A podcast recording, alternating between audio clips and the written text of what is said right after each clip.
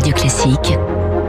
3 minutes pour la planète. Il est 6h54. Bonjour Victoire Fort. Bonjour Dimitri, bonjour à tous. Le débat sur la 5G avec un nouveau chapitre. Le Haut Conseil pour le climat a rendu euh, ce week-end son rapport qui avait été commandé par le Sénat. Conclusion. Eh bien, les experts scientifiques prédisent que la 5G va se traduire par une hausse des émissions de CO2 Victoire. Oui, de quoi alimenter un peu plus la polémique. Le Haut Conseil pour le climat alerte surtout sur les émissions liées au déploiement structurel de la nouvelle génération mobile, c'est-à-dire tout le matériel supplémentaire, la fabrication des smartphones, les tablettes, les objets connectés, etc.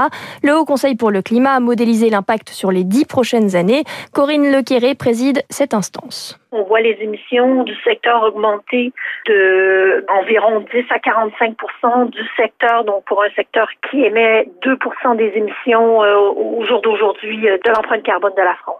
Donc, euh, c'est une augmentation des émissions qui est significative pour le secteur, qui est à la hausse comparé à une trajectoire euh, d'émissions de gaz à effet de serre qui devrait effectivement réduire euh, jusqu'à 44% en plus pour le secteur numérique. Et la 5G, dit le rapport, devrait aussi entraîner une hausse de la consommation d'électricité. Bien sûr, pour les associations environnementales, cela conforte des hypothèses bien sombres. Stéphane Kirchhoff, délégué général d'Agir pour l'environnement. Maintenant, on aimerait que euh, on puisse objectiver cette controverse, regarder concrètement et essayer de fonder la décision publique sur des données objectives, ce que le gouvernement s'est bien gardé de faire. Donc, euh, on espère qu'il puisse rouvrir le dossier euh, maintenant qu'il dispose d'éléments objectifs liés à ce rapport du Haut Conseil pour le climat. Agir pour l'environnement a déposé un recours auprès du Conseil d'État. Le président lui a réitéré son soutien à la 5G, essentiel selon lui au développement économique du pays. Alors les anti-5G comptent s'appuyer sur les élus locaux. Le feuilleton n'est pas terminé. Victoire, quelle sera la suite donnée à ce rapport? Le Sénat avait déjà publié un rapport très semblable. À présent, du côté de la Chambre haute, une proposition de loi pour réduire l'impact environnemental du numérique a été déposée. Du côté des opérateurs, on pointe un grand absent dans ce rapport, ce sont la baisse émise des induites par la 5G. En clair, c'est comme si le rapport ne s'était intéressé qu'à la colonne des moins. Le compte n'est pas à l'équilibre, car il faut soustraire ce qu'on va économiser en termes d'énergie. C'est ce que dit Michael Trabia, directeur des technologies et de l'innovation du groupe Orange. On a besoin du numérique pour réduire les 96% d'émissions de CO2 des autres secteurs, l'industrie, le bâtiment et le transport. Et le numérique est un outil pour cela.